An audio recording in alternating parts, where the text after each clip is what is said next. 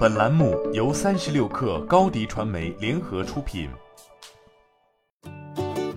本文来自三十六氪作者郭宇。五月三十一号，外卖同事圈发布了二零二一至二零二二新经济公司年终奖观察报告。报告重点关注了具备互联网加传统行业或传统行业加互联网特征的新经济产业。统计周期为二零二二年四月十五号至二零二二年五月二十七号。年终奖排行榜显示，TOP 十公司的平均年终奖均超过十万元，OPPO、腾讯、蚂蚁集团位列前三甲，平均年终奖分别为二十一点七一万元、二十点六三万元、十七点五七万元。阿里巴巴暂居第四，字节跳动排在第九位。根据员工在麦麦同事圈年终奖揭秘活动中晒出的信息，在麦麦社区自曝拿到百万年终奖的用户，多集中在互联网大厂的产品研发岗位，尤其以游戏项目为主。从年终奖看，互联网大厂员工依然站在塔尖。不过，在产业调整和经济下行压力下，新经济公司职场人的年终奖贫富差距悬殊。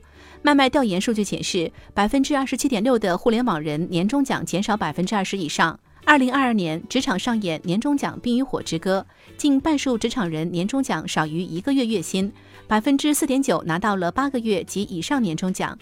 职场人的年终奖月数没有呈现正态分布，百分之七十八点四职场人的年终奖少于三个月月薪，其中百分之二十六的职场人无年终奖。与此同时，高额年终奖并不鲜见，百分之八点七的职场人的年终奖超过五个月月薪，更有百分之四点九拿到了八个月及以上。过去一年，在全球疫情和宏观经济环境的双重影响下，诸多新经济产业的企业都经历了前所未有的挑战。在增长总体放缓的背景下，职场人对待年终奖也变得更宽容了。高学历对职场人的身份加成再一次显现，在研究生学历人群中，获得高额和高增幅年终奖的比例远高于本科及专科以下人群。近百分之二十的博士拿到了五个月以上的年终奖，百分之四十二点六的专科及以下人群没拿到年终奖，百分之十七点三的博士年终奖增加百分之五十以上，远高于其他学历人群，而有百分之三十点三的专科及以下人群年终奖减少百分之二十以上。